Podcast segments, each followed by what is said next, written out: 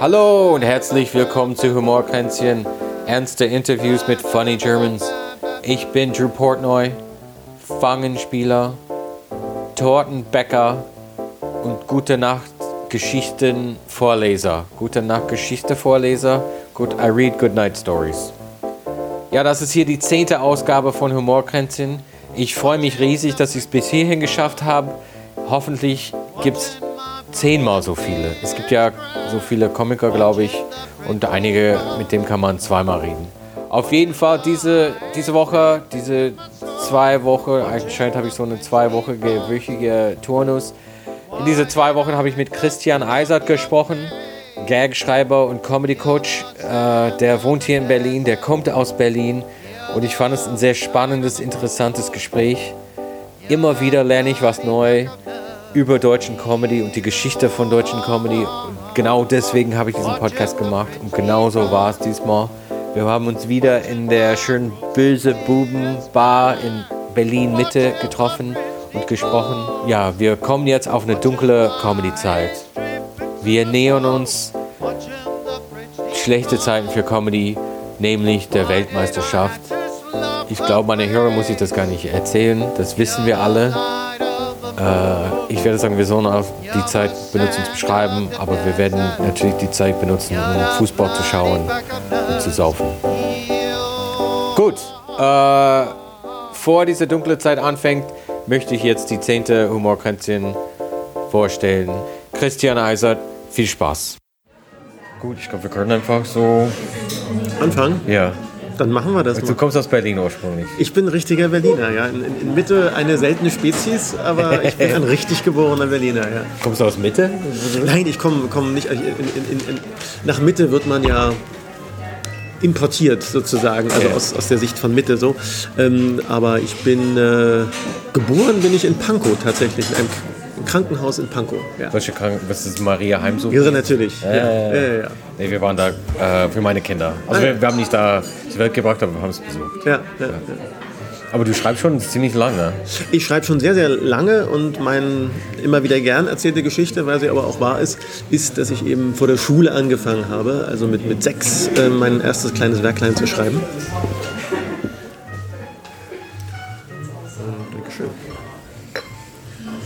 Dankeschön. Weil ich äh, auf dem Schoß meines Opas auf der Schreibmaschine, also auf seiner Schreibmaschine, die Buchstaben lernte. Ne? Ich durfte immer so tippen, so such mal das A und such mal das B und so. Und so haben wir dann, so habe ich schreiben gelernt. War quasi. der auch Journalist? Oder nee, der war, der war, hatte gar, gar nichts damit zu tun. Der war Schreibmaschinenbesitzer. Ähm, der war, der, Schreib, der war beruflich, hat er sehr viel als Schreibmaschinenbesitzer gearbeitet. Und äh, ja, und, und so habe ich halt dann Großbuchstaben gelernt. Also mein erstes Werk ist Großbuchstaben geschrieben. Und dann ähm, habe ich so ein bisschen Gedichte geschrieben, so mit, mit sieben, acht.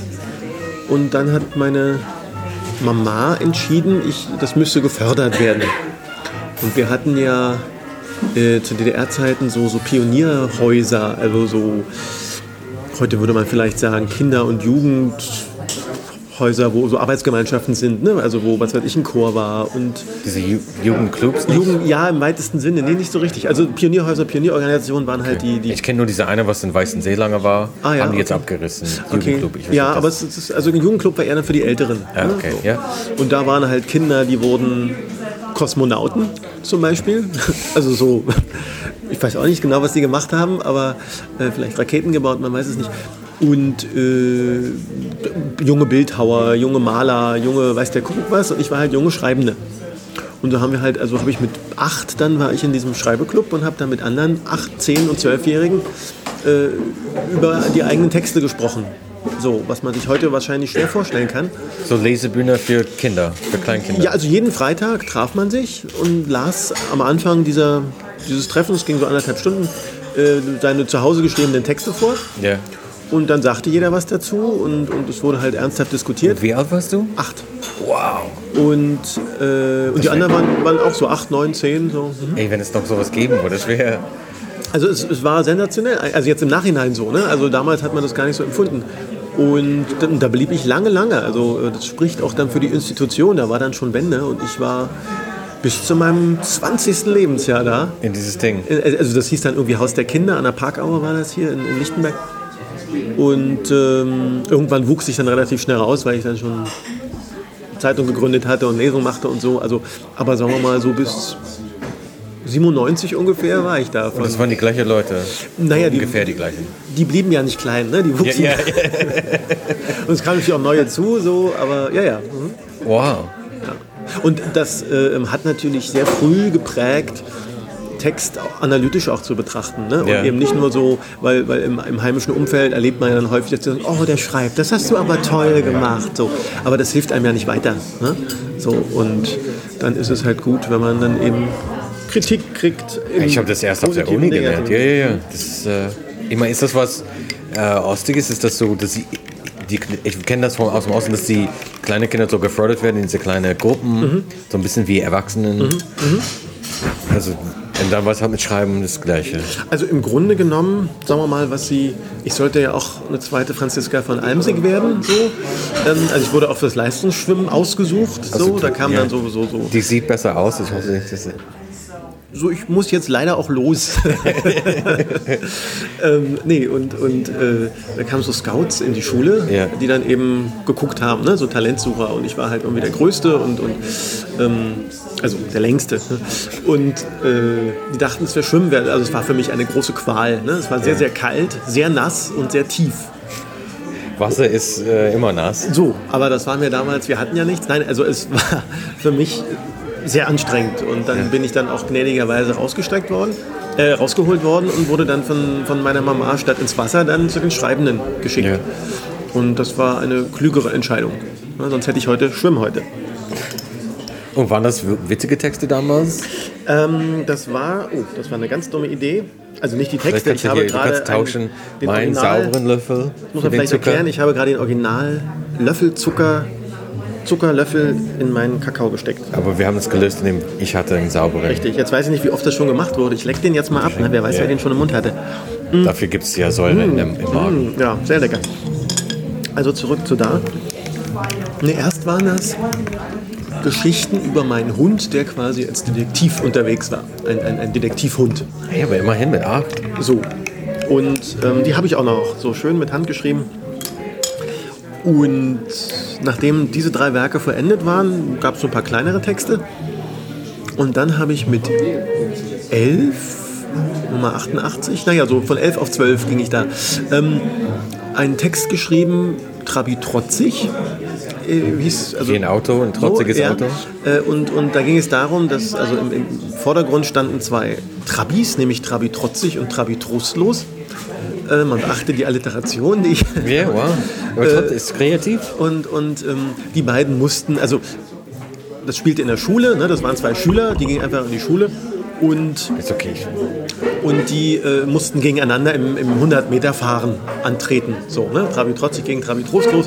Und alle handelnden Figuren hatten so Auto-Alliterationsnamen. Ne? Also Opa Otto Opel und der Sportlehrer Herr Autschi, der Audi. sowieso Ferrari. Ja. Und das Verrückte war eben, erstmal hatte ich natürlich Westautos dabei. Ne? Hattest du? Naja, Opel und Ferrari Durftest du? und so.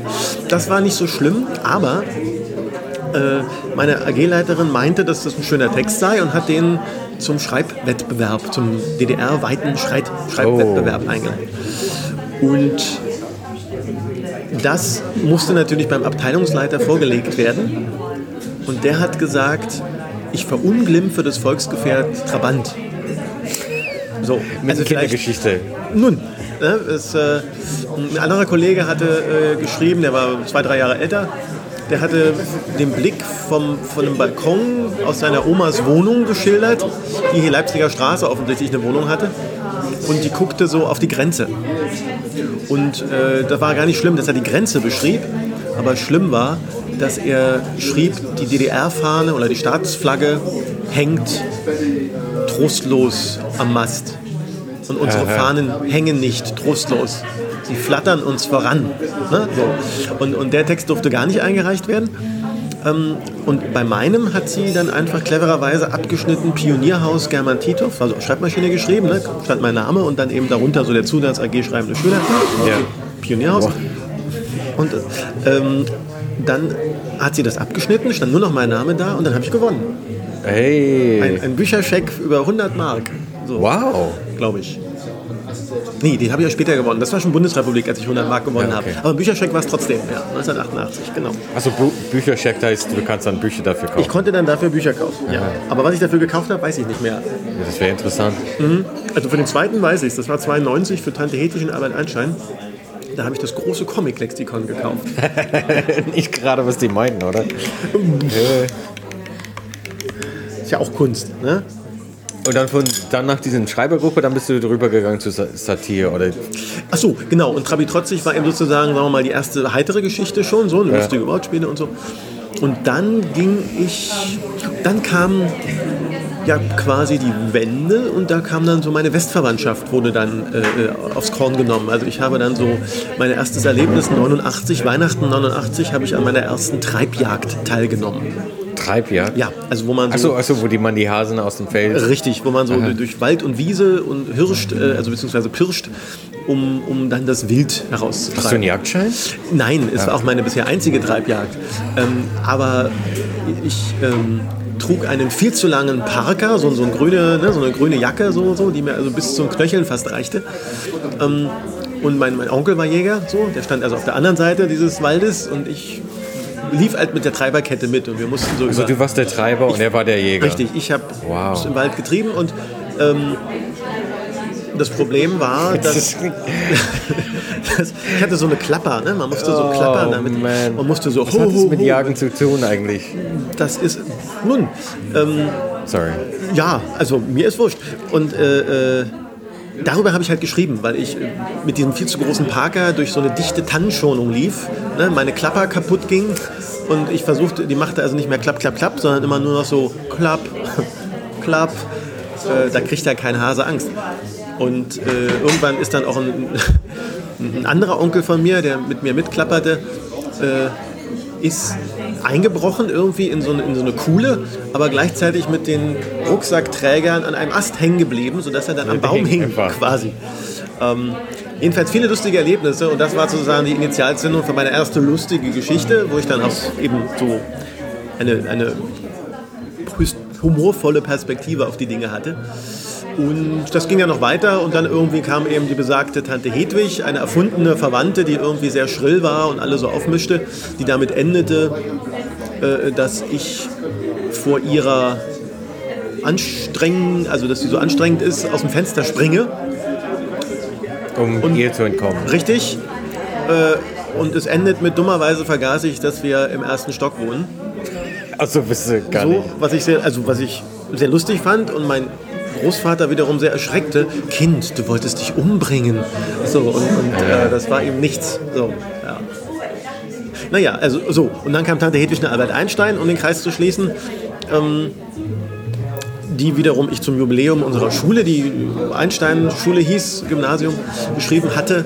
Und damit gewann ich dann diesen besagten zweiten Bücherschein, äh, Bücherscheck. Ne? So. Also das war jetzt so meine, meine frühe Karriere als Ja, Autor. ja, ja, aber fing schon gut an. Ja, so. Toi, Aber die, die der Treibjagd und die Tante Hedwig, Ja. die war, das sind zwei getrennte Geschichten. Okay. Also die Treibjagd war echt, Tante Hedwig war erfunden. Naja, mein. Ja. Und dann, wann, wann fing deine Comedy-Karriere so? Ähm, dann muss man, naja, dann habe ich allerhand lustige Geschichten geschrieben. Ich meine, hast du absichtlich jetzt gedacht, oh, ich bin doch witzig. Ja, das habe ich re jetzt. relativ früh gemerkt. Also auch schon so, es mehrte sich dann, ne? also auch so in Aufsätzen, wenn es irgendwie die Möglichkeit gab, eine erfundene Geschichte zu schreiben, dann habe ich eben irgendwie schon so in die Satire eingeschlagen. Und dann, mal kurz überlegen, 1990 habe ich schon das Vorwort geschrieben für ein später sicherlich mal erscheinendes Buch. so. äh, ich 13, ne? dachte ich, wer weiß, man muss vorbereitet sein Wow. und äh, habe dem Leser die Empfehlung gegeben, er möge doch diesem, Bu diesem Buch, also in dem dieses Vorwort steht, er möge diesem Buch doch die dort drin stehenden Geschichten laut vorlesen, weil dieses Buch sonst gar nicht wüsste, was in ihm steht. Mette, Ja. Mette, ja, ja, ja. So. Äh, Bildung für Bücher äh, war die, äh, mein Motto. Und du warst 13, hast du das Ich war geschrieben 13, ja. Wow. Und da hatte ich auch schon eine Schreibmaschine, eine, eine himmelblaue Olympiaschreibmaschine. Aber das war noch Osten dann. Nee, das war gerade Wende, 90, Okay. also 90. Äh, Ja. Und naja, und dann ähm, war irgendwie ja Schule, wo ich eben äh, ein Theaterstück schrieb und eine Komödie aufführte. Also ich spielte halt Theater und habe dann in der 13. Klasse eine Komödie geschrieben, die wir halt aufgeführt haben. Ähm, wo ich natürlich auch die Hauptrolle gespielt habe. Also du hast geschrieben und, und ich habe ja, aber nicht inszeniert. Das war dann noch ein Lehrer, so der, der durfte auch noch mitmachen. Und ja, es war, war total peinlich. Das ist mir heute noch total peinlich. Ähm, da kam dann auch die Zeitung, ne, so das, das Lokalblatt, so das Berliner Abendblatt, was heute quasi nur noch eine Anzeigenzeitung ist, aber damals noch eine richtige Redaktion hatte, ne, so eine Einwurf, Werbeeinwurfzeitung. Aber die hatten damals eine richtige Redaktion so in den jeweiligen Stadtbezirken und die kamen dann halt auch zu diesem Theaterstück, so Abiturient schreibt Komödie und so. Und dann haben die das aber bei Journalisten so, wow, eine Story, ne? Yeah. Und haben dann einfach auch so getan, ich schreibe, inszeniere und spiele, so großartig. Und mein armer Lehrer, bei dem ich ja am nächsten Tag Unterricht hatte, der wurde einfach mal so, also nichts. Äh, nix, der existierte überhaupt nicht. So. Und es war natürlich total peinlich. Ich habe dann auch wütend in der Redaktion angerufen, ne? seitdem lasse ich mir immer alles vorlegen dann. Ähm, weil... Äh, das habe ich auch nie gesagt. Ne? Also es hat einfach, dieser Journalist fand es halt geil, dass irgendwie jetzt ja, da so eine, Studierende alles gemacht. ja, also so Schüler. Und ja. Naja, und dann, ähm, Aber trotzdem, ich meine, du hast es trotzdem geschrieben, es war dein. Meine, das stimmt. Ja, das stimmt. Und äh, ich quacke so drauf los, merke ich gerade. Ähm, Nee, ist gut. Ja, okay. Und äh, dann, das ist die Idee. stimmt. Ich könnte dich auch was fragen. Na egal. Ähm, und dann ähm, habe ich hatten wir während, genau, wir hatten Schülerzeitung. Bei der Schülerzeitung halt so mitgemacht immer ne, und stieg dann innerhalb der Schülerzeitung irgendwann dann zum Chefredakteur auf in der 13. Ähm, was auch jetzt so schwer nicht war, weil die anderen ja rauswuchsen. Ne? Also ich also- war, war als freier Mitarbeiter, dann war ich Redakteur und dann war ich dann Chefredakteur. Habe dann gleichzeitig, das war mein erster Lohn, Lohnberuf, äh, vom Bezirksamt war ich angestellt, ähm, für 12 Mark die Stunde eine, eine Arbeitsgemeinschaft geleitet, äh, wo ich dann den Schülern unter mir, also siebte bis zwölfte, Ja. beibrachte, wie man Schülerzeitung macht. Ne? So einmal in der Woche stand ich dann so auf der anderen Seite des Lehrertisches. cool, wow. Also du warst Berater von Anfang an auch. Also, Genau, und, und war also schon da sozusagen Schreibcoach, wenn man so will. Ähm, und ähm, ja, und, und in, deswegen erzähle ich das, in der Schülerzeitung hatten wir Presseausweise. Ne? Wir waren also so ganz cool mit Presseausweisen und Presseausweise bedeutete Kino umsonst, Ah, Theater umsonst, Museum umsonst. Museum, Messen, Automesse und so. Ne? Und dann endete die Schule dummerweise, ne? weil ich jetzt in 13 Jahren es auch pünktlich schaffte. ah, Ähm, hättest du gewusst. Hätte ich das gewusst, hätte ich 12. normal gemacht. Und äh, dann haben wir uns überlegt, was nu? Ne? Wir waren irgendwie noch, noch drei andere, also noch, ja, also wir waren vier insgesamt. Bei der Zeitung oder bei den. Also die dann übrig blieben und Ja. feststellten, dass sie gerne jetzt Presseausweise weiter behalten würden. Es ging nicht um Schreiben oder. Und so. Ich- und, ja. und dann ist natürlich der naheliegende Gedanke, man gründet eine Zeitung, sodass man dann die Presseausweis weiterleiten kann. Und das haben wir dann halt gemacht und gründeten dann das Ding, ein kleines A5 großes Heftchen, äh, was wir durch Werbung finanziert, kostenlos an Schulen und Bibliotheken. ah, ihr habt aber Werbung verkauft. Ja, man konnte damals über diesen presseausstellenden Jugendverband, Jugendpresse, die hatten so einen Pool von, äh, haben wir bei der Schülerzeitung schon genutzt, die hatten so einen Pool von, von, Institu also von, von Unternehmen, die eben in Jugendpresse Werbung machen wollten. Ja. Ne, so wie so eine, Agent, okay. wie so eine Vertriebsagentur. Agentur, ja, ja. Und, so. und darauf konnte Ah, man halt perfekt, da musste zurückgreifen. gar keine. Wir haben dann natürlich auch so örtliche Fahrschulen und, und, und Tanzschulen überredet. Ne? So. Und dann waren wir erst vier und dann waren wir sehr schnell zwei so und das aber dann umso engagierter. Und uns fiel dann auf, dass man ja nicht einfach so eine Zeitung rausgeben kann. Ne? Wir musst ja, du musst ja wirtschaftlich, institutionell irgendwas sein. In der Richtung, ja, nicht Ne? Man muss ja ein Unternehmen irgendwie Ja. haben.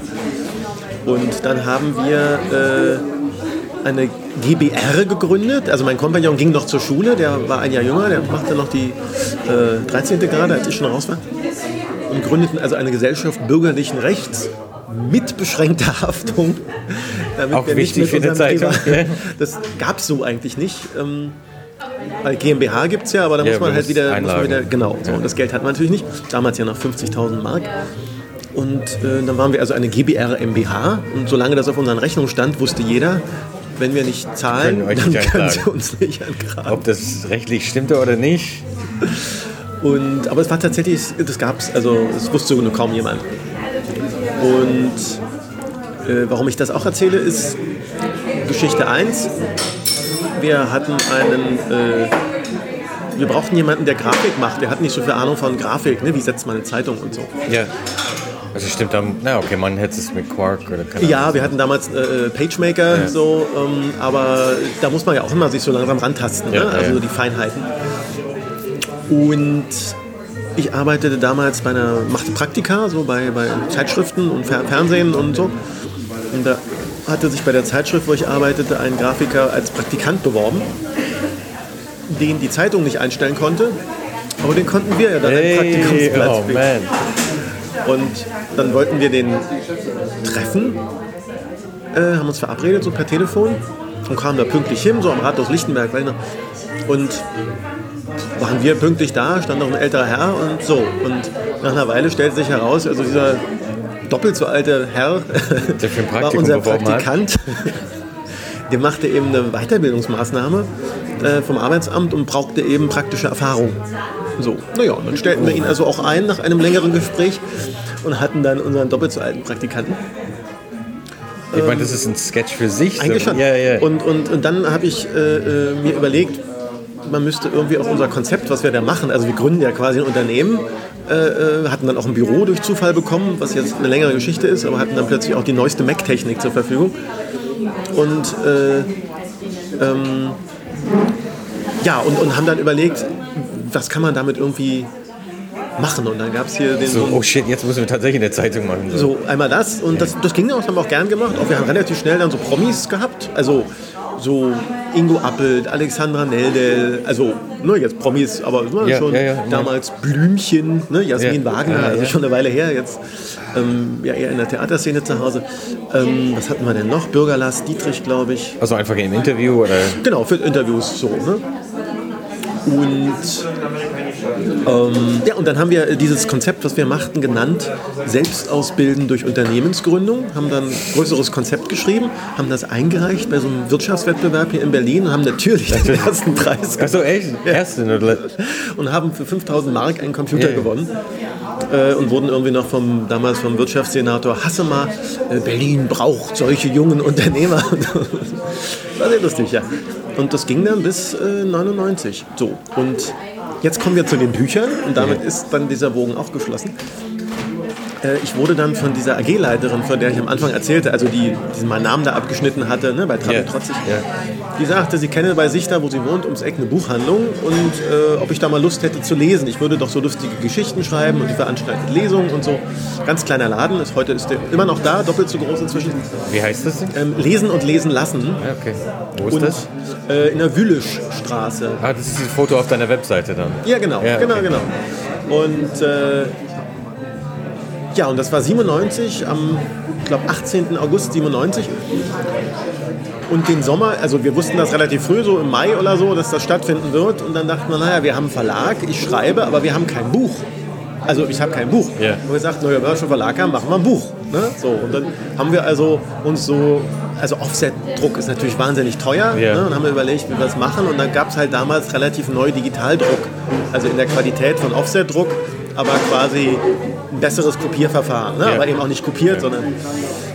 Und haben uns dann auch so. Aber du hast es selbst ausbilden durch. so. Ja, es und, ist, und, stimmte schon. Naja, absolut. Und, und, und der Kollege, mit dem ich das gemacht habe, der hat eben immer äh, sozusagen die Administration gemacht, ne? also Buchhaltung und Grafik und, und ich habe eher so die ähm, kreativen Geschichten halt gemacht. Ja. Ne? So. Und dann hat er also an dem einen Computer das Buch gesetzt, so, ne? wie das so in der Reihenfolge, wie Was ich mir das so geschrieben hast, dachte. das? Genau. Also mit den Geschichten, die ich über die Jahre geschrieben hatte. Und dann stellten wir fest, oh, hier fehlen noch drei Seiten, hier sind noch zwei Seiten, so irgendwie. Und dann habe ich wirklich so in diese drei Seiten dann noch Texte reingeschrieben. Und so erschien dann äh, 1997 äh, das Gebiss im Komposthaufen, mein erstes kleines Buch, äh, womit ich dann auch relativ schnell mit Lesungen dann auch so durch die Landen zog, Ja. ähm, mit teilweise riesigen Plakaten. Äh, ja, und dann kamen wir Leichen, Leichen und so weiter. Und so ging dann die Geschichte also mit Buchautor los. Was? Und bist du, ist es immer noch dein eigener Verlag? Dein Nein, jetzt, äh, ähm, das ging dann bis 99 und dann war er in England und ich war in, in, im Ruhrgebiet zum Studieren und da ist halt schwierig, in Berlin einen Verlag zu leiten. Ne? Ja. Und ähm, dann haben wir das halt aufgegeben, so. Äh, waren zum Schluss sogar irgendwie vierfarbig so, was ja auch irgendwie Oh, damals, ja, ja. Eine Auflage von 10.000 Stück, also ist okay. Ne? Ähm, und dann äh, habe ich studiert. Erstmal eine Runde und habe dann noch im, im äh, das transsexuelle Osterkaninchen hatte noch Premiere am Brandenburger Tor, genau, da im Tucher. Das war unser letztes Werk. Und dann habe ich das in Eigenregie noch weitergemacht. Noch Pudel in Aspik kam da nochmal. Ja, und dann habe ich halt auch studiert und viele Lesungen gemacht und, und, und äh, so weiter und so weiter. Wo hast du studiert? in Bochum, in, äh, an der Ruhr-Uni. Ja. Film und Fernsehen, Theater und Germanistik. Passt, ja. Ja, Germanistik wollte ich eigentlich nicht, weil ich dachte, das versaut mir die Schreibe. ja. Aber ähm, war dann gar nicht so. Ne? Also, Ist ein bisschen wie, du musst das Buch erzählen, was drinsteht. Also, du ja, also, Li lesen. also Linguistik habe ich dann gemacht, Ja. so speziell. Und das heißt wieder, wie funktioniert Sprache, Bedeutung, Signifikat und Signifikant und was es alles so gibt. Äh, Und das hat mir im Grunde gezeigt, dass Schreiben oder, oder, oder Literatur nach dem Regelwerk funktioniert. Was ich ja heute auch Leuten versuche auszutreiben, den Gedanken, dass es um Genialität geht beim Schreiben. Ne? Darum geht es eben nicht, sondern es geht beim Schreiben. Also man, oder andersrum, eine Idee zu haben ist toll, Ja. ne? aber eine Idee ist kein Beruf. Und wenn ich äh, schreiben will, dann muss ich halt sehr stark handwerklich arbeiten, muss im besten Falle auch Formate erfüllen können, weil der Markt durchformatiert ist, auch in der Literatur. Und da gilt es dann eben handwerkliche Dinge Ja, ja. zu können und zu kennen. Und zum Teil, was den Humor betrifft, vermittle ich da jetzt das jetzt auch. Und wie fing es an mit dann Gag schreiben und Also mit dem Gag schreiben, ähm, wie war denn das? Hm. Da können wir im Grunde nahtlos weitermachen. ich habe schon gedacht, Mhm. das musste irgendwann mal rüberspringen. Äh, ich habe. Mh, ja, also ich habe meine Magisterarbeit über Harald Schmidt geschrieben. Äh, über theatrale Muster in der Harald Schmidt Show. Und Wow. Warum, äh, hat, sich so den Format, warum?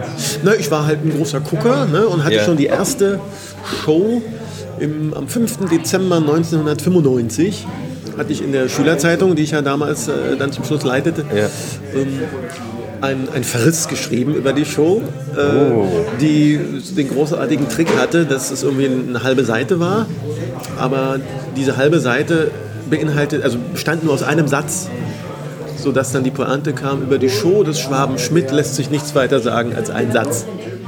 Also mehr ist die nicht wert, Witz. sozusagen. Ja, ja, ja, ja. Und ähm, so, so hat es angefangen mit, mit Schmidt und mir. Und dann hatte ich mal versucht, als Zuschauer Gags einzureichen. Ich hatte mal so Aktionen, dass Zuschauer einschicken können. Hat's aber funktioniert? Nö. Äh, obwohl es prima Gags waren. Ich wollte schon ne? sagen, weil die zu witzig waren. Also, Wahrscheinlich. das ja, waren ja. großartige, das waren eigentlich meine besten. Und ähm, ja, und, und dann mh, war die Frage nach dem Studium, äh, was nu? Ne? Was macht Ja. man so? Und Journalist wollte ich nicht werden, so. das war mir nichts, das kannte ich ja aus, dem, aus Praktika und als freier Mitarbeiter habe ich ja später auch gearbeitet. Für Zeitungen und, und, und Fernsehen. Und Aber haben Talkshows an sich dich angesprochen oder nur Harald Schmidt? Ähm, Harald Schmidt hat mich gar nicht angesprochen, Okay. ähm, sondern ich habe dann halt überlegt, was nun nach dem Studium und habe dann eine Anzeige gesehen, äh, Drehbuch schreiben, lernen, so, ne, für 6.600 Mark, Wow. äh, ein Dreivierteljahr.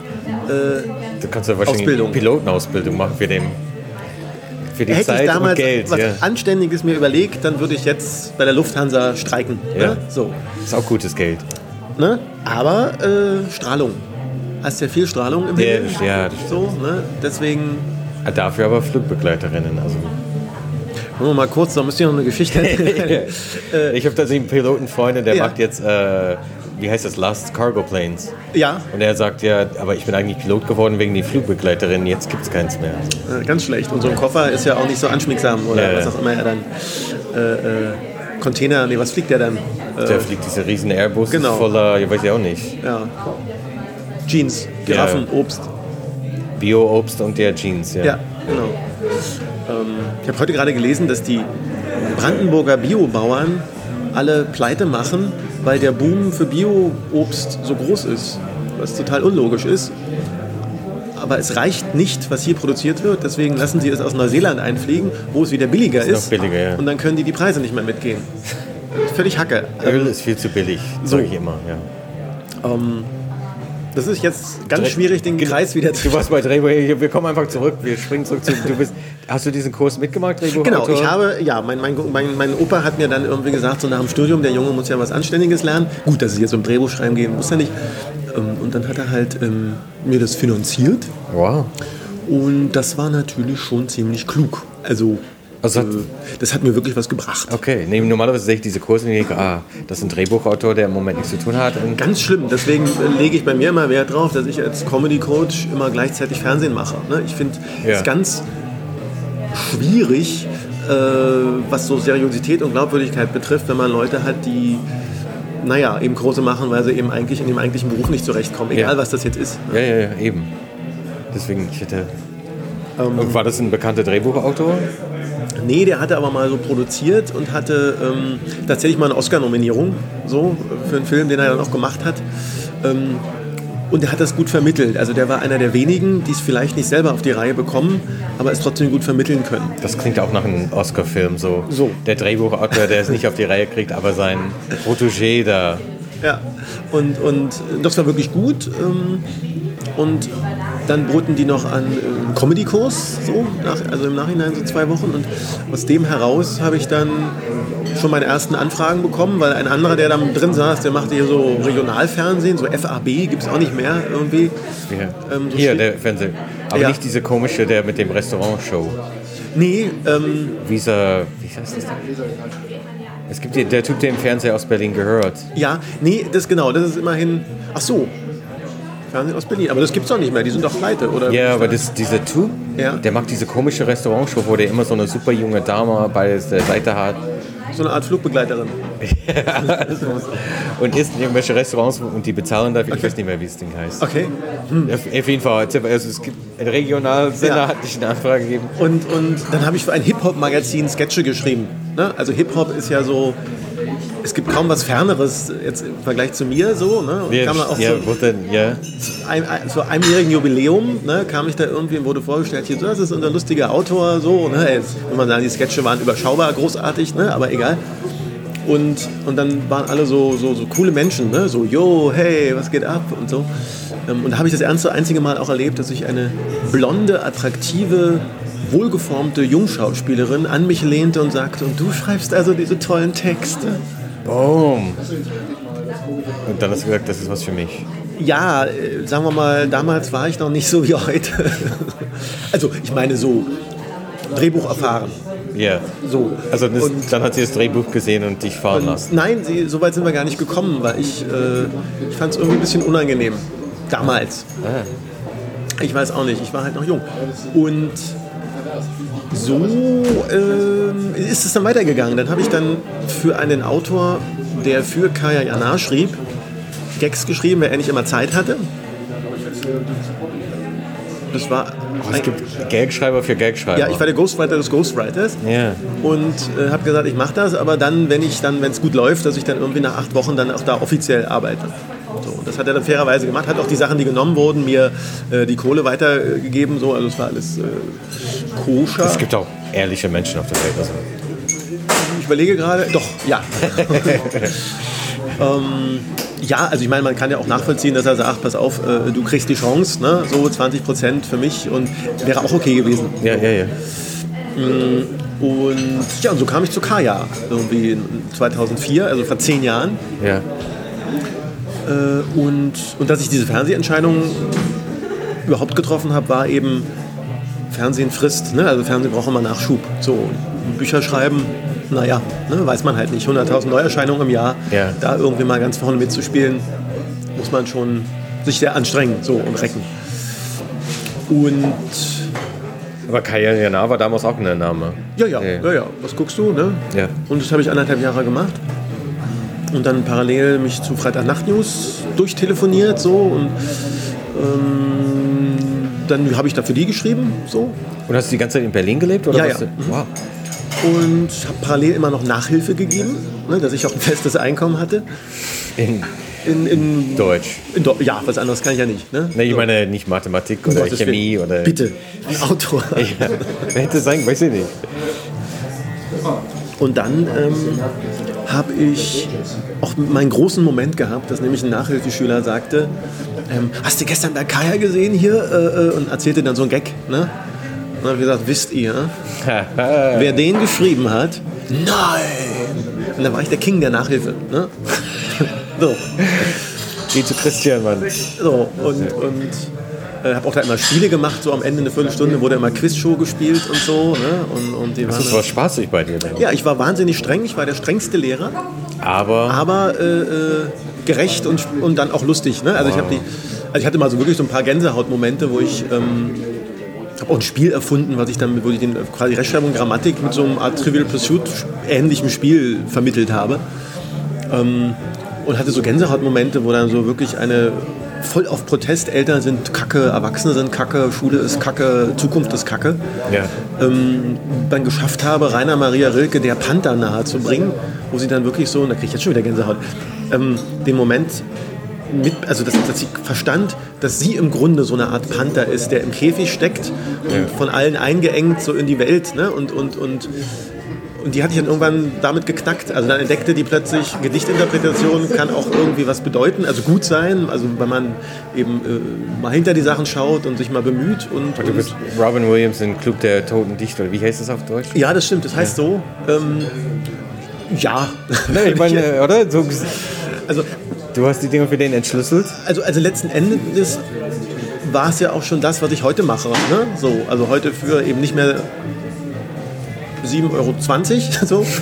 Äh, aber äh, von der, also das ist, das ist eben großartig. Die Momente habe ich jetzt auch noch, wenn, wenn du plötzlich merkst, so, du kannst durch, durch äh, bestimmte Tricks, also die jetzt, die jetzt nicht hinters Licht führen sind, sondern eben so, so Na, Handwerk. pädagogische Griffe, ja, ja, genau, ja. Äh, ähm, Leute plötzlich zu was bringen, so, was sie vorher nicht gesehen haben und, und, und, und dann funktioniert das und die sind dann plötzlich Autoren oder, oder für ihre Reden oder was immer sie dann damit anfangen. Ne? So, das ist immer, immer echt ein schöner Moment.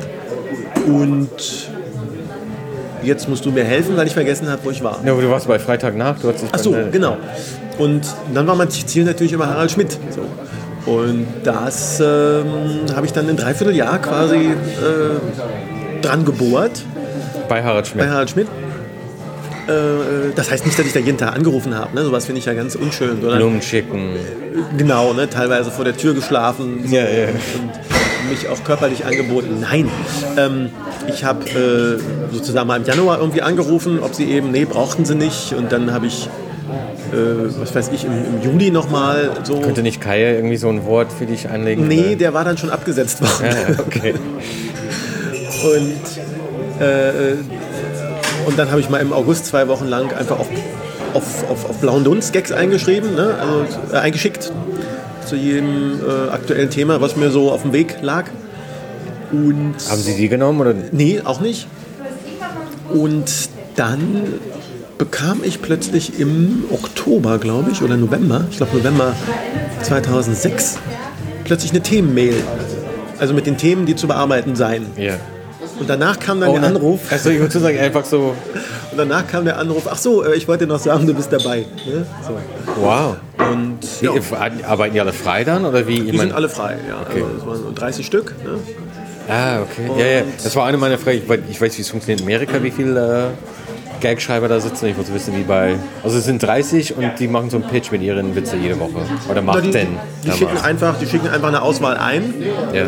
und dann wählt der Chefautor halt davon eine Vorauswahl aus, die dann Harald, ich sage immer Harald, ich habe den Mann nie getroffen so richtig. Ne? Also jetzt in der letzten Show oder einer der letzten Shows war ich jetzt äh, nochmal als Publikumsgast und habe dann so einen großen Moment erlebt, den ich mir immer mal so vorgestellt hatte, weil ich den so abstrus fand. So in der, man hat ja manchmal so, ne, was würde, was wäre wenn? Ja, ja, ja, ja.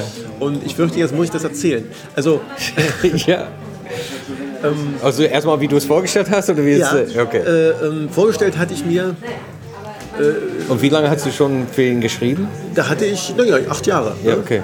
Und äh, wobei man dazu sagen muss, Ey, auch Ich nicht auf dem Weihnachtsfeier oder sowas? überhaupt nicht. Ich habe mal irgendwie so handschriftlichen Brief bekommen, so irgendwie so Weihnachtsgrüße. Ja. Ne? Ähm, nein, die habe ich auch nicht mehr. Äh, dafür habe ich noch ein Autogramm von Jürgen Klinsmann, wollte ich noch sagen. Äh, und wie war das? Ähm, genau, nee, was ich sagen wollte ist, und ich bin auch froh, dass ich äh, ihn nie persönlich kennengelernt habe. So merkwürdig das klingt, weil ich festgestellt habe, bei anderen Comedians, äh, die ich irgendwie dann aus verschiedenen Gründen irgendwie persönlich kennenlernte, baute ich eine, oder eine persönliche Beziehung in irgendeiner Form auf. Also so, dass ich die mag oder nicht mag Ja. oder was auch immer. Das ist völlig Meinung. Und ich arbeite ja aber für eine Kunstfigur. Also egal, wer da draußen steht in der Öffentlichkeit, ist eine Kunstfigur. Ja. Und wenn ich die kenne, äh, reicht das. Weil für die schreibe ich. Nee, eigentlich für die schreibst du ja, ja, nicht für So, den echten. Genau. Ja, okay. ne? Und wer, wer dahinter steckt, ist völlig belanglos. Hat, spielt keine Rolle. Ja. Und deswegen äh, fand ich es sehr angenehm, dass ich da nicht irgendwie in die Verlegenheit kam. Das ist eine interessante Sicht, ja. ja. Und, und, und was, was hat's? Also ich kann mir dann selber auf die Schulter klopfen und irgendwie sagen, der Harald, ne? Ja. Äh, was aber sonst auch nichts bringt. Ne? So, und deswegen muss ich eigentlich sagen, Herr Schmidt, Du bist immer noch per Sie. äh, ja, na, für Sie. Und jetzt zu der Vorstellung. Genau, Vorstellung, wenn du Harald, wenn du den Herrn Schmidt. Ja, äh, er hat mir mal vorgestellt, der kommt ja immer ins Publikum mal so, ne? Und, und dann fragt er immer, und wo kommen Sie her und was machen Sie beruflich? Ah! So. Und dann saß ich also jetzt Februar, Mitte Februar in einer der letzten Shows. So, war so drei, vier Wochen vor Toresschluss, ich glaube drei Wochen, zwei Wochen so. Ja. Und hatte halt Termine in Köln so, weil ich ja auch noch für die Shopping Queen äh, äh, schreibe. Ne? Ähm, so Gag schreiben kommt ja bei Frauen immer nicht an. Ne? Aber wenn ich sage, ja, ich schreibe hier oft Texte für die Shopping Queen, nein! Ja, dann sind die, ja, das stimmt. Und Eine Freundin von mir, Franziska Traut, eine Bekannte, Mhm. die ist oft in Shopping Queen und die Leute rasten aus, wenn die die sehen. ja, so. Ja. Also, ich weiß auch nicht. Und da ähm, habe ich das verbunden mit einem Besuch in der Harald Schmidt Show. Also, ne, habe ich gesagt, äh, hinterlegt mir eine Karte und kriegte ich auch gute, also einen guten Platz, weil die halt wussten, der Auto kommt Weil ich arbeite für euch, ja. so, so und, und, und saß also gegenüber genau des Schreibtischs, so äh, dritte Reihe so, also oder vierte, das mal also wirklich auf gleicher Höhe so quasi. Und dann kam die lustige Aktion. Äh, Pierre M. Krause, der Sidekick war da äh, Gast. Er bringt, ähm, sie besprechen 500 Kilo Gags aus den letzten 20 Jahren. Ne? So kistenweise Ordner, ne? die kamen so Voller- mit einem Hubwagen, wurden diese von Helmut Zerlett reingezogen. Äh, und, und dann wählen, greifen sie wahllos rein und lesen so Gags vor. Und War welche von deinen dabei? Nee, aber in der, in, im, im Stand, also in im Monolog am Anfang war einer von mir dabei. Von der Woche, aber nicht von. Genau, also den ich an dem Tag geschrieben hatte. Ne? So im, im, wo habe ich den geschrieben? Zu Hause? Nee, im Zug. Im Zug habe ich den noch geschrieben. Genau, auf dem Weg dahin. Und dann ähm, funktionierte das so lala, ne? weil die teilweise auch einfach gut abgehangen waren, wenn man den aktuellen Bezug nicht mehr so hatte. Und dann kam Schmidt auf die Idee, Mensch, lass mal doch mal Leute aus dem Publikum vorlesen. Wie wäre das denn? Und wer möchte denn? Ne? Und dann dachte ich, ach komm, so, Ja. hier, wann, wenn nicht jetzt? Und habe mich gemeldet. Hatte auch extra einen roten Pullover an, weil ich weiß, dann sieht man mich besser. Ne? Immer, Wow, voll strategisch wenn, gedacht. wenn Sie mal vor die Kamera wollen, da draußen einen roten Pullover anziehen. Deswegen habe ich ein rotes Pulli an heute, So, ja. siehst du? Ja. Deswegen, äh, weil hier ja auch viele, viele Kameras sind. Und, äh, was soll ich sagen? Ach so. Und dann kam also in dem Falle Pierre M. Krause, aber das macht ja nichts, äh, ins Publikum. Ne? Und, und Schmidt sagte von unten, äh, ah, hier, der da, der da oben. Ne? In dem roten. So, ne, er sagte so, der da oben. Und dann ging er erst zu meinem Nachbarn, der sich schon wahnsinnig freute und sagte, nee, nee, der in dem roten. Äh, Und, und er sagte, hallo, woher kommen Sie denn? Ich sage, aus Berlin. Ach, von so weit her, wieso denn? Ja, ich wollte noch mal Abschied nehmen. So, aha, da- interessant. Ja, äh, gut, und, und was machen Sie beruflich? yay! Äh, ja, ich bin hier Autor seit acht Jahren für die Show. Stille, ne? So, Ja, ja, Stille. ja, ja. Und dann äh, reagierte Schmidt dann relativ schnell, sagt, ach, sind Sie äh, Autor für die Show? Ja, schön, dass wir uns mal kennenlernen. so. Und äh, dann wollte der Kollege äh, Pierre mich dann auch irgendwie aufs Glatteis führen. War denn heute von Ihnen auch was dabei? Ja, ja, ja, aber da gibt's, ja. Und er hat gesagt, ja, der Erste, den er versemmelt hat. Weil er hatte, hatte dummerweise die Pointe äh, äh, hat ein falsches Wort eingesetzt. Und bei Gags Ah. muss man sehr stark eben aufs Wording achten. Ne? Ja. So, und, Kennst du den Gag noch? ja, ja, der Gag war, ähm, es war zur Zeit, als ADAC und Olympische Spiele so Thema waren, ne? also ADAC, Betrug und so. Und, und, Thema war, sowieso nur Betrug. Also, und Thema war halt Olympische Spiele, einfach so. Und dann habe ich halt gesagt, ja, ich mag ja so am liebsten das Skispringen. Ne? Wenn die so, die oben auf dem Schanzentisch stehen und in den Abgrund blicken, die sogenannte ADAC-Perspektive. Oh, okay. Und, und er hat aber daraus gemacht, die sogenannte, also wenn die in den Abgrund blicken, die sogenannte ADAC-Haltung. Und Nee, wenn du aber blickst, dann brauchst du die Perspektive sozusagen. Ja, ja, also das ist sinnvoller. Und ADAC-Haltung stimmt nicht so richtig. nee, weil die blickten in der Abgrund nicht. Äh, Richtig, die halten sich ja nicht. So, und der hat auch nicht funktioniert. Und dann habe ich gesagt, ja, der so ein bisschen, äh, ne? falsch, ja. Und dachte, nein, der hat doch super funktioniert. Und Ja, was will er da sagen? Natürlich. Ähm, und dann habe ich noch ein paar Gags vorgelesen und dann äh, äh, Also das, super, dann war es noch besser, als du dir vorgestellt hast, weil du durftest dann auch Ja. Gags vorlesen. Ich bin dann, ähm, ich weiß nicht mehr, wie ich aus diesem Studio gekommen bin. Ich, nein, ich weiß noch, wie ich aus dem Studio gekommen bin, aber es war natürlich so eine kleine Wolke, auf der ich dann so, ne? also gar nicht mal jetzt so, oh, ich war in der Show.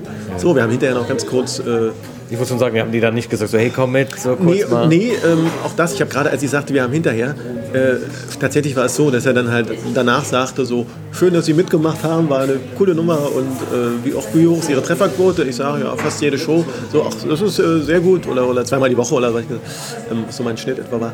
Ähm, ja, sehr gut, äh, dann vielen Dank, so, das war's. Ne? Wow. Und äh, ist aber auch okay. So, und für Ja, mich wenn es so läuft, dann läuft es so. Ich, ich, äh, und, und für mich war es aber tatsächlich viel, viel ähm, erhebender, dass diese Vision wahr wurde. nee, das, was ich ich staune ein bisschen, das ist genau, aber normalerweise trifft es überhaupt nicht. Und, und das hatte ich aber schon öfters in meinem Leben. Also, dass ich mir, also da glaube ich auch so ein bisschen dran, auch wenn es leichten esoterischen Touch hat, wo ich dann eher so denke, naja, ne, äh, äh, Quatsch. Aber dass man sich wirklich so auf bestimmte Dinge ausrichtet und, und dann einmal wartet. Ich kann auch mal zehn Jahre warten. Ne? Also, Ja. ähm, und aber wirklich sagt, genau das will ich haben und immer wieder sich vorstellt. Das ist Vis- Visualisierung Genau. Ja, genau. Und, und, und dann passiert es halt auch. Aber ich finde das. Ich finde die Idee einfach so, ich bin Autor für, den, für diese Show und ich muss da in dem Studio. Und dann du hast es auch so vor. Also, ja, okay, oder vielleicht hast du einfach. Du kennst die Tatsachen, du weißt, wie es eigentlich da ist und dann kannst du dir vorstellen, wie es eigentlich wäre. Also das ist eigentlich deine einzige Möglichkeit, in den Harald Schmidt Show reinzukommen. Im, im Grunde. Ne? Und, und jetzt, und ich habe halt knapp verpasst, das war die zweite Vision, das hat leider nicht geklappt, dass ich äh, sozusagen in meiner Funktion als Autor äh, ähm, da eingeladen werde. Das passiert ja manchmal. Ne? Jetzt, und jetzt Ja. hätte ich sozusagen möglicherweise den Status jetzt mit Spiegel Bestseller irgendwie Ja, Platz hast 7 ein Buch, nächste ja. Woche so ähm, mit, mit, Kim und Struppi. Äh, das wäre jetzt eine Möglichkeit gewesen, wo man sozusagen von der anderen Seite hätte reinschleichen können. Ähm, da hat er ein bisschen zu früh aufgehört. So. Aber wer weiß, ne? also ob das dann überhaupt stattgefunden hätte. So, so war es eigentlich schöner, weil die Überraschung halt für alle Beteiligten größer war. Ja, aber ich meine, jetzt gibt es andere Talkshows, wo du eingeladen wirst, oder? Also, Ja, ja, also äh, ähm, das äh, droht jetzt wahrscheinlich noch. Ja, ja. und woran liegt es, dass es keine Harald Schmidt Show mehr gibt? Meinst Weil- du? Oder darfst du das sagen überhaupt? Ähm, also einen offiziellen Grund weiß ich nicht so, aber äh, also, den gab es ja nicht. Nee, ich meine, aus Zuschauer aus. Äh, Ähm, nee, also es war zu teuer letztlich für Sky und den Aufmerksamkeitsschub, den es damals brachte, den hat es gebracht. Ne? Also jetzt brachte es dem Sender nichts mehr an, an, an Popularität. Ja. Und ob die Abozahlen jetzt durch Schmidt so stark gestiegen waren, äh, darf man auch bezweifeln, weil es ist ja immer nach wie vor eher noch der Fußballsender. Das ist ja so der... ja, ja, ja, ist ein bisschen komisch. Das So, ich meine, aber Sky versucht immer wieder mit Comedy oder mit. wollen ja auch wieder eigenproduzierte Sachen mal irgendwie jetzt auf, auf den Weg Ja. bringen. Ähm, wir alle haben damals gedacht, das ist eigentlich die coolste Idee, was äh, Schmidt machen kann. Ne? So, dass eben Sky ihn bezahlt. Die hatten ja so eigentlich die Kohle so. Äh, und, und den kleinen Kreis, den er ohnehin hatte. Gut, der wurde ein bisschen kleiner noch. Aber äh, in Deutschland gibt es eben ganz wenige Leute, die wirklich diesem Format auch treu sind und das sehen wollen. Ne? Die Masse ist dafür ohnehin nicht. Ja, äh, interessiert. Aber diese ganze Freitags-Talkshows, diese Riverboat, nee, wie heißen die Dinger alle? Ja, aber das ist ja was anderes. Ne? Das ist ja, Ja, sind ähnlich. Ja, aber nicht Late Night. Also das ist ja, Das ist ja dann eher so, wir sitzen auf, in einer Runde auf dem Sofa Ja. und, und sprechen über irgendwie. Ich, also in meinem Kopf ist das eine Talkshow einfach. Eine Talkshow ja, aber eben keine Late Night. Ja. Ne? Also Late Night ist ja äh, äh, äh, Gags, Desk, Guest, ne? so. Ja. Und, und das hat man zwar vom, vom äh, Aufbau her auch bei Stefan Raab, aber ja nicht mit diesem Anspruch und mit diesem äh, intellektuellen Unterbau. Na, ich meine, ich habe immer Schmidt gesehen und gedacht, ja, David Letterman. Genau. Ja, genau. ja, ja. Also da, da hat er auch ganz klar, also damals habe ich auch in meiner Arbeit damals nachgewiesen, Ja. äh, ähm, ganz klar kopiert, also auch bewusst, hat er auch gesagt, ne, so dass die auch also bis hin zu wirklich Handbewegungen und, und äh, Show-Elementen, Ja. Vorspann etc. Also ich Reden hab mit der Band. Ich habe den, den Fotovergleich gemacht, ja, so, also das war wirklich Nee, identisch. ich habe es auch gesehen. Ja, ja, genau das habe ich auch gemacht. War, aber, was ich damit sagen soll, ist eigentlich in, wie in Amerika, eigentlich muss es eine Intellektuelle, eine, eine Jay Leno muss es auch geben, Stefan Raab. Es muss, also man würde denken, aber man würde denken, dass es die verschiedenen Formaten geben könnte oder soll, aber doch nicht. Also die Deutschen stehen nicht drauf. Nee, die wollen eher so, ähm, ach, Sie sind Schauspielerin, haben wieder ein Buch geschrieben, das ist ja interessant. So, das ist eher so das, was man sieht. Jutta Speidel mit äh, Wir haben uns in Italien verfahren oder was gerade Ja. irgendwie so. Das möchte man dann eher so sehen und dann auch irgendein jemand, so ein bisschen so ein alternativer Jugendlicher, der zu Fuß den Amazonas durchquert hat und äh, ein, ein weisen alten Schauspieler, so, ne, der jetzt irgendwie seine Lebenserinnerungen oder nochmal einen Papst spielt oder so, ne, wo man so denkt, gut, dass wir nochmal gesehen haben. Alles ein bisschen sentimental. Ja, also alles so, ne, so ein bisschen, wo man sagt, ach Mensch, ne, Ja. so, ja. Und äh, so, so diese, diese Ironie und dieser, dieser, das auf die Schippe nehmen, das mag man nicht so. Gibt es keinen äh, Wert für Comedy, so Humor in Deutschland? Oder muss Humor ja, aber nicht. Mh, also so Heinz Erhardt, ne? Und Ja. ich ob, also da, äh, Klar, nee, ich bin ein sehr hart Fan. Ja, so, ne? der ja großartige Werke geliefert Ja. hat. Mh, aber so vom Habitus ja eher so typischer Kleinbürger und, und nach oben gearbeiteter. Also es muss so ein bisschen intellektuellen Hintergrund haben und ein bisschen mehr hinter. Aber man darf es nicht merken. Ja, okay. So, und Harald Schmidt hat es ja auch ausgestellt. Ne, das hat ihn bei vielen unsympathisch gemacht, weil er ausgestellt hat, was er alles weiß. So, und dass ihm auch die dumme Masse egal ist. Und das darf man halt nicht. Ne? Man muss halt eher so Autobahn bauen oder, äh, sagen wir mal, eher so das, das Volk mitnehmen. Ja. Ne? Nicht Und- herabschauen, sondern Genau. ich bin einer von euch. Richtig. Ne? Deswegen ist ja in der Sitcom gibt es ja immer Charaktere, auf die man so ganz leicht herabschauen kann. Ja. Ne? Also es gibt ja nie die Vorstandsetagen-Sitcom, also mit den Bossen so, ganz selten. Fällt mir jetzt nicht ein. Oder wenn, dann aus Sicht Ja, der Sekretärin. aber das ist äh, ja, aber die haben, ist auch keine Sitcom. Ja. Ne? Ist ja eher eine Dramedy. Und, äh, und die werden natürlich dann wieder so gestaltet, dass sie halt arme Teufel sind. Ne? Und, Ja. äh, ähm, aber es ist keine Sitcom. Also klassische Sitcom Okay. ist eher so die mittlere Ebene. Ich wollte nur sagen, wir sind bei deiner. Hast du noch ein paar Minuten oder? Ja, warte mal. Ähm, wenn wir ganz kurz anhalten, dann muss ich kurz mein Auto nachwerfen. Ja, können wir machen. Ja. Ich kann mal kurz auf Pause drücken. Ja, Sorry. Aber denkst du immer so ähm, analytisch? Ich meine, wenn du sie hinsetzt und Sitcom, dann denkst du so, okay, wir müssen ein bisschen herabschauen auf diese Typen. Ja, also ich bin ja leider dann jemand, der sich im Laufe der Jahre abgewöhnt hat, noch entspannt lachen zu können. Ne? Also ich sehe dann irgendwie so wie, was weiß ich, ob es jetzt Sitcom ist oder... oder nee, stimmt. Ich habe gestern eine Folge Friends gesehen und habe mich erwischt, dass ich lachte. Hast du dich geschämt? Ein bisschen, weil ich so ein bisschen meine analytische Position verlassen hatte. Ja. Aber ich war auch schon sehr, sehr müde. Und äh, normalerweise ähm, sitze ich da halt immer und denke, ja, gut gebaut. Ne? So. Und hatte jetzt diese, äh, im Grunde jetzt seit Sonntag bis gestern durchweg Coachings und Seminare. Und äh, dann zeigte mir auch einer so seine, seine Gags, ne, die wirklich Ja. gut waren. So. Äh, aber ich guckte die halt so an und er guckte halt immer so, ne? Wie liest du so jetzt? Und Ja. gleich lacht er an und fragt er, war nicht so gut, oder? Ich sag, nee, nee, doch, super, super Sachen bei, aber ähm, guck Du dann bist nicht da zum Lachen, du bist da zum Richtig. Analysieren. Ne? Ja. So, und ähm, das macht es dann auch schwer für Menschen, die mit einem leben. Ne? Wenn ich immer sage so, ah, nee, da stimmt die Dreierregel nicht. Oder, äh, ähm, siehst du? Ja. Wusste ich doch. Oder ich sage einfach schon gleich, was kommt. Ja, ja, ja. Ich spreche die Pointe dann mit und das ist sehr unangenehm. ja, was guckst du denn? Was, was sind gute Sitcoms im Moment? Ähm, bei KTV, das ist dieser Kirchensender, das ist noch manchmal sehr, sehr lustig. Da gibt es einen Pastor, ähm, der hat irgendwie, der muss gegen den Schrank gelaufen sein oder hat, dem fehlt ein Stück Schädel. Also der, ist, der hat vorne was, Brett vom Kopf, ich weiß nicht. Also jedenfalls ist der so Vielleicht war eingedrückt. der im Ersten Weltkrieg. So, und, und der erzählt dann immer irgendwie so sehr, äh, ich gucke eigentlich, ich weiß, höre gar nicht zu, was er sagt. Er sieht einfach sehr unterhaltsam aus. Das ist so das, was ich lustig finde. Ähm, nee, ganz schwierig. Also eher eine Alltagssituation, dass ich dann eben so Spaß habe. Ne? Also irgendwie so rumalbere oder, Ja. oder man so eins auf den nächsten setzt oder, oder so Situationskomik. Gibt es echt diesen Fahrer in dem. Ich guck, ich muss das immer angucken. Aber es ist gibt's- Bibel TV. Gibt's, das ist ein anderes Ding. Bibel TV gibt es auch. Vielleicht ist der auch bei Bibel TV. Es gibt auch tatsächlich KTV, also Okay, ja, ja. K-TV. Kann auch sein, dass Bibel TV ist. Die ich verwechselt gehe man ja mal, ich leicht. geh mal wild googeln jetzt. Ja, mach das mal. Ähm, und Also du lachst praktisch, wenn jemand in eine Pfütze tritt oder. sowas, ja. Oder auch mal über mich selbst, ne? was natürlich auch ein bisschen egozentrisch ist.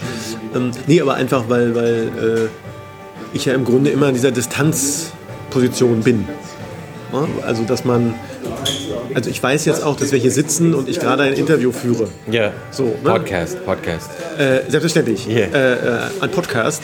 so. Und, äh, und nicht jetzt irgendwie hier entspannt im Café sitze. Ja. Ne? Ich fuchtel auch hier mit meiner Hand rum, was ich eigentlich nur mache, um rhetorisch Ist gut. Aktiver zu wirken. Ja, anscheinend ist das gut fürs Gehirn, sowas. Und die Augenbewegungen sind auch gut. Ja. Das regt die Sprachfähigkeiten angeblich, angeblich an. Okay? Ja, weiß ja auch nicht. Äh, Sagen, Ja. wenn, wenn dir kein Name einfällt, das habe ich neulich im Überschrift man gelesen. weg, ja. Man macht so und dann fällt einem die Name. Das ist, siehst du, das wusste ich nicht. Ja. Ich habe es noch nicht probiert, ich habe es aber gemerkt. Ja. Aber so aus Analytiker, was siehst du aus gut, was siehst du aus einer gut gebauten Sitcom im Moment? Wo ich sage, das sind gute Witze. Naja, schwierig, schwierig. Also ich versuche ja immer den Menschen auszureden, dass sie nicht immer nach dem, nach dem amerikanischen Markt gucken sollen. Ja, das finde ich gut. So, weil äh, mal davon abgesehen, dass da viel, viel mehr Schrott läuft, als wir hier mitkriegen. Ja, ja, wir ja, kriegen ja, ja, immer nur so die, die, die, Die- Spitze des Eisberges mit. Ja. Creme. Und dass auch natürlich auch das System anderes ist. Ne? Also wenn wir Pay-TV haben, dann kannst du eben auch extremer sein. Wenn du aber die Massen mitnehmen musst oder die Einschaltquote zählt, dann ist es schon wieder viel schwieriger, das äh, länger durchzuhalten. So. Äh, und und, und Pay-TV mit 80 Millionen ist was anderes als Pay-TV mit 240 Millionen. Ne? Ja. Äh, also an potenziellen. Oh, ist immer noch ein Haufen Geld. Bitte? Also 80 Millionen ist immer noch, das kann immer noch Geld dahinter sein. Natürlich, absolut. So, aber äh, wenn du halt hier 30 freie Sender hast oder, oder noch mehr, dann Nee, ist schwierig in Deutschland, das ist nicht schwierig. Ich meine, erstmal das Problem ist, die, diese freie Sender produzieren irgendwie nur Müll. Also die, da, ist so, da ist viel Geld und die, ich weiß nicht, was die damit machen. Ja, also äh, äh, das ist halt schade, dass unsere Gebührenfinanzierten eben Ja. ähm, bei den Werbedingern müsste man halt immer noch überlegen, die müssen halt irgendwie die Masse abdecken, um, um zu verdienen, weil sie im Grunde nur die Pausen zwischen den Werbepausen gestalten müssen. Ne? Also so, das ist ja. Ja. ihr Ziel. Und die öffentlich-rechtlichen müssten halt, aber da ist natürlich auch dann zum einen eben einfach noch so der Mainzer ZDF-Beamte. Ne? Ja, ja. So, meine Lieblingsgeschichte aus dem ZDF ist die Luftbeauftragte. Äh, und zwar gibt es einen Konferenzraum im, in Mainz auf dem Lerchenberg, der ist im Gebäude liegt der, also der kann nur von belüftet werden, der hat kein Fenster. Heißt es tatsächlich Leichenberg oder? Ler Lerchen, nicht Lerchen. Leichen. Ach so, ich hab Lerchen, Nein, okay. nein, Lerche, ein Vogel. Ja, ja, okay, jetzt bin ich. Äh, ähm, die Lerche. Und, ähm, und wenn man diesen Konferenzraum buchen will, muss man sich 24 Stunden vorher anmelden, damit die Luftbeauftragte die Klimaanlage einschaltet, sodass der dann genügend Sauerstoff bekommt. Und natürlich kann man nicht nicht einfach anrufen, sondern muss seiner Beantragt. Assistentin dann sagen, sie möchte bitte den Antrag Luft 2c ausfüllen, der dann weitergereicht wird an die Luftbeauftragte, die dann eben so. Und wenn das eben nicht gemacht wird, kann man nicht sagen, ich hätte spontan mal gern den Konferenzraum. Können wir schnell ein Meeting machen? Richtig, da sind also häufig schon mal Meetings ausgefallen, weil jemand vergessen hat, Den Luftbeauftragten. Die Luft, genau, also im Grunde die Luft zu beantragen. So. Oh. Und, oder, oder andere, die irgendwie alle zwei Jahre eine Sendung machen. Ja. Aber fest angestellt, ne? muss ja auch vorbereitet werden. Und ich finde das ja gut, wenn man es sich leisten kann und dabei was Gutes rauskommt. Nee, du würdest, denen würde dich gar nicht interessieren, wenn was Gutes dabei. Genau. Ne? Ähm, aber es kommt ja eben auch viel Dr. Kleist heraus oder so, ne? was erfolgreich läuft. So, Ärzte, schöne Landschaft. Ja, aber wahrscheinlich war nichts. Ich habe das Gefühl, ja, es läuft, weil nichts anderes angeboten wird. Weil du hast, ich meine, um um deine Amerika-Ding zurückzukommen, ich finde es auch gut, dass man nicht immer auf Amerika guckt, einfach aus einer imperielle, äh, kulturelle Imperialismus-Sicht. Und in Amerika ist auch nicht alles richtig und ich bin. Nein, erzähl doch Hey, nicht. Oh, ja. komm. Aber irgendwie im Comedy denkt man alle so, Amerika, Amerika. Und ich, ähm, ich denke, nee, aber ich bin in Deutschland, weil ich nicht in Amerika sein will. Also ich will eine deutsche Produkt sehen und ich Ja. lerne unheimlich viele super intelligente, super witzige Leute wie du zum Beispiel. Mal, das habe ich nicht verstanden nochmal. Ja. Leute wie du. Äh, und ich denke, hierbei, da muss ein, ein Louis da rauskommen. Oder so eine, ich meine, eine deutsche Louis, eine, eine, eine deutsche Faulty Towers. Da muss, äh, was an seinen eigenen zwei Beinen steht, es kann vielleicht an irgendwas, also es kann sich an irgendwas lehnen, muss. Äh, Geschichte ist da, aber ob es amerikanische Fernsehen oder britisch oder sogar deutsches Fernsehen, aber das kommt nicht und ich verstehe nicht, das frustriert mich, weil ich will das sehen. Und ich verstehe nicht, warum, warum gibt es das nicht? Und man muss ja auch sagen, es gab es ja mal. Also wir hatten ja mal eine Zeit, wo äh, Sitcom sehr erfolgreich war. Ob die jetzt, sagen wir mal, richtig gut war, für uns kann man sich noch streiten vielleicht. Ne? Ja. Aber so die RTL-Zeit um, die, um, um 2000 rum äh, und auch Sat 1, die waren ja mal gut dabei mit Sitcoms. So, also mit, mit äh, ähm, Nicola, äh, mit Mein Leben und ich, mit auch Atze, äh, äh, was mir jetzt nicht so gefallen hat, äh, Hausmeister Krause, was mir auch nicht gefallen hat, aber eine der erfolgreichsten deutschen Sitcoms ist, weil es auch deutsche Lebenswelt ist. Äh, ähm, Ritas Welt, etc. etc. Ähm, die interessanterweise, äh, also Ritas Welt zum Beispiel, wurde in den USA entwickelt und sollte ursprünglich mal in so einer Art Walmart spielen. Ne? Also so ein großer Supermarkt. Ja. So. Und, und dann hat man halt klugerweise gesagt, nee, äh, äh, haben wir nicht. Also damals gab es noch kein Real Kein und, Metro, und ja. so.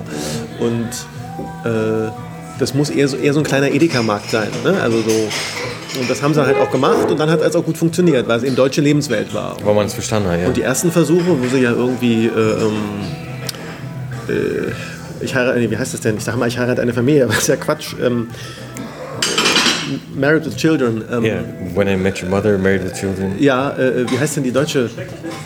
Hey! So, ein, ein, Schrecklich. ein Herr am Nebentisch hat uns geholfen, danke. Nee, ich, ich setze mich bald raus, der hat auch für Harald Schmidt geschrieben. Ja, ja. ne? Wenn ihr euch gar nicht kennt. setzt hier so Leute, wo es dann heißt, auch zufällig, das ist ja, Ja, ja. spannend. Äh, genau. Und eine schrecklich nette Familie. Und das haben sie ja dann äh, versucht hier in Deutschland, die, die, die gleichen Bücher übersetzt, im gleichen Setting. Die haben tatsächlich gemacht. Achso. Haben sie gemacht. So. Ah. Und das hat überhaupt nicht funktioniert. Es war ganz, ganz schrecklich. Also ganz, ganz, ganz schrecklich. Mit den gleichen Kameraeinstellungen, mit den gleichen Dialogen, äh, natürlich nicht mit den gleichen Darstellern. Und es hat überhaupt nicht funktioniert. Das hat zum einen am Timing gelegen, also jetzt war die Darsteller einfach, sagen wir mal, irgendwie nicht so abrupt Wann anders, ja. äh, abrupt und, und, und gewöhnt waren an, an diese Darstellung. Und es war nicht die deutsche Lebenswirklichkeit. Ja, ja, das ist das Problem. So, und, und, und die Amerikaner wohnen, also die Amerikaner kann man so nicht sagen, aber diese klassische, man kommt ins Haus und ist schon im Wohnzimmer, ne? diese Ja. Wohnung, die wir hier so kennen, ähm, ist eben für eine Sitcom sehr praktisch, offene Küche, weil du kommst Das sofort von draußen. amerikanische Küche ist der. Ja, ne, aber du kommst halt äh, von draußen ins Geschehen, Ja. steckst sofort drin Ja, ja. und äh, hast halt innerhalb des großen Raumes noch einen zweiten Raum, die Küche, der quasi zwar dran steckt, also optisch, aber du kannst ihn noch anders bespielen. Ne? Du kannst ja. Ja. trotzdem noch einen zweiten Meeting Point aufmachen. Du kannst den trennen oder du kannst den auch dazu nehmen. Ja, ja. So, und- Flexibilität. Und, und, das, und, dann noch eine Treppe, die nach oben geht oder, oder irgendwie nach hinten so ein Gang. Ne? Das haben wir ja alles nicht. Kein Mensch, wir haben Flur. Dann geht man vom Flur ins Wohnzimmer. Tür dann- auf, Tür zu. So, und, und, und eben auch nicht diese Boulevardbühne, wo alle viele Türen von weggehen, wie beim, bei der Sitcom äh, ähm, Schrecklich nette Familie oder so. Äh, das ist ein bisschen unpraktisch. Wir wohnen nicht Sitcom-affin, wir Deutschen. Aber das ist das Problem. Jetzt haben wir. Das So, ist das Problem. das ist im Grunde das Problem, ja. Und jetzt hat man so ein bisschen ja hier Loft, ne? in, In Berlin. Berlin Ja, so. vielleicht aber Hamburg. Hier sitzt ja kein Fernsehpublikum. Ne? Viele Fernsehmacher wohnen ja in Friedrichshain, Kreuzberg, hä? Prenzlauer Berg, Schanzenviertel, äh, äh, Schwabing. Ja. Aber Fernsehen wird ja geguckt in Wanne-Eickel, Hohenwultsch, Grifte. Pirmasens, Ja. so, ne? Also wo halt, Ich kann auch die, die ganze Orte, wo meine Schwiegereltern wohnen. Kann ich, Ja. ja, ja, sowas. Das ist auch meine Schwiegereltern, das ist das Fernsehpublikum. genau. Ja, ne? ja, ja. Und, und, und das ist ja eine Zielgruppe, mit denen Fernsehmenschen ja teilweise herpesähnliche Zustände kriegen, äh, wenn sie mit denen in Kontakt kommen. Ja, aber das ist genau Oft, weil es auch ihre Familie ist. In Amerika, das sind das die Fernsehleute wohnen in New York und LA und die deswegen ist Chicago immer so ein guter Ort für Comedy, weil Chicago das sind die Leute. Mhm, deswegen kommen die Leute immer aus Chicago, wandern dann nach New York oder LA ab, aber weil die kriegen auch Herpes von den Leuten, aber die kommen von den Leuten. Mhm, ja. Ich meine, das gibt es hier ja auch. Ne? Also viele Berliner sind ja eben Zugewanderte. Ja, Ne? ja So. außer du, das ist ja. Äh, ja, ja, und äh, das macht es mir manchmal auch ein bisschen schwer. Wobei, ähm, ich neulich mal, schon ein paar Jahre her, aber ich traf Sonntagmorgen mal jemanden, einen Kollegen auf der Bank und der wohnte auch in Mitte und sagte dann zu mir, hallo, tja, wir Mitte-Boys. Ich dachte so, nein, geh weg, ich erkenne dich nicht. Das ist, ja, das ist Berlin, man will der Einzige sein, der in Berlin lebt, glaube ich. Genau. Ja, ja. So, ne? Ich, ich bin der einzige Amerikaner in Berlin. natürlich. Ja. Ich bin der einzige Berliner in Berlin. Es gibt noch einen Spanier hier. Ja. Aber da sind wir eben beim Thema Lebenswirklichkeiten, äh, was eben in Gegenden, die eben, wo Fernsehen geguckt wird, äh, völlig sich unterscheidet von hier. Ja. Ich war jetzt im, im, äh, im Bauchredner-Seminar gerade gegeben äh, bei Hamburg. Kannst du das? Irgendwie, nein. Ähm, Also du auch- hast denen? Genau, Okay. ich habe denen, äh, also ich habe denen den Comedy beigebracht Ja. äh, oder, oder vermittelt oder erzählt, weil die, die machen seit Jahren die gleichen Scherze. Ne? Ja, die klauen amerikanische Und Gags. und das. ach, noch nicht mal. Ich musste erstmal vermitteln, dass äh, Witze, also der typische Satz war, weißt du, und dann mache ich immer hier so, äh, dann sagt er, er zu mir das und das und ich sage, die Nummer von Jürgen von der Lippe, kennst du doch. So, und sagt, ja, kenne ich, aber äh, das ist jetzt nicht Autorenarbeit in dem Sinne. Ja. so, also zumindest nicht von ihm. Und, und also ganz häufig hörte man immer äh, diesen Satz, ähm, hier kennst du doch von, ne? mache ich immer, kommt gut an. Oder Ja, halt, die, aber das, ein Bauchredner hat so der, der allergrößte Gag aus Amerika, Who's on First, What's on Second geklaut und gibt es aus aus seins. Und sein, äh, wir haben ihn da, oder ich habe ihn angesprochen, er hat gesagt, ja, aber der Kunst liegt nicht in der Witz, nicht, liegt nicht in der Gag, ist, dass ich das aus Bauchredner mache.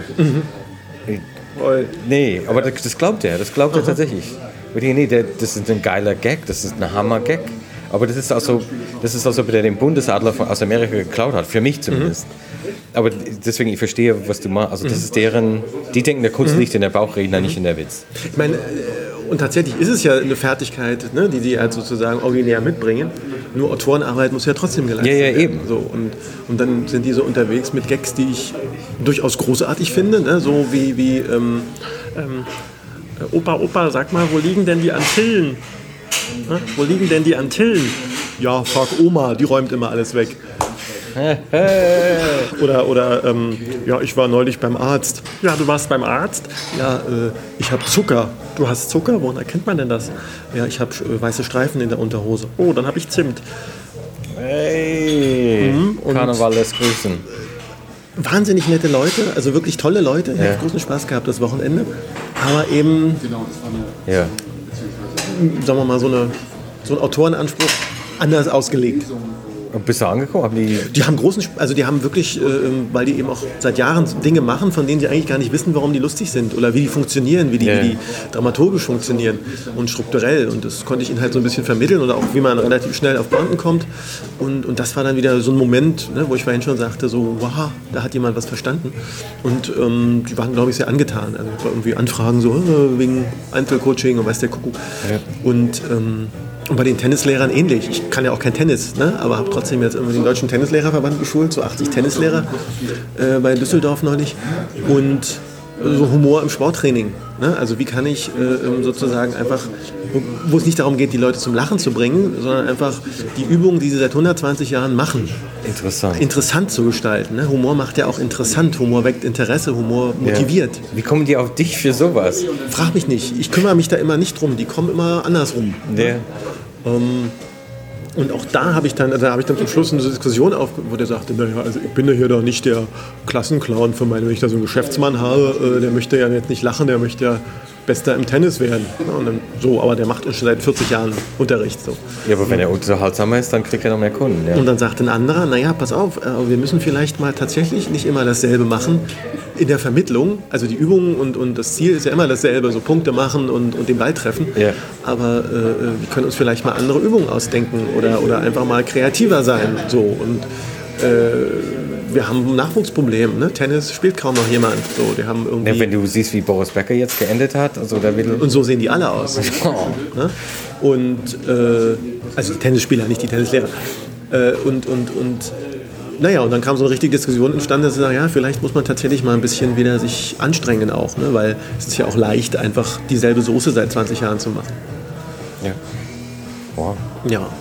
Ich glaube, wir sind über eine Stunde. Ja. Dann ich habe nur drei Fragen gestellt, die ich stellen wollte, aber dann können wir es nochmal machen, wenn es dir. Ja, äh, tut mir leid. nee, ich finde es super. Ja. Aber vielen Dank. Ja, sehr gerne.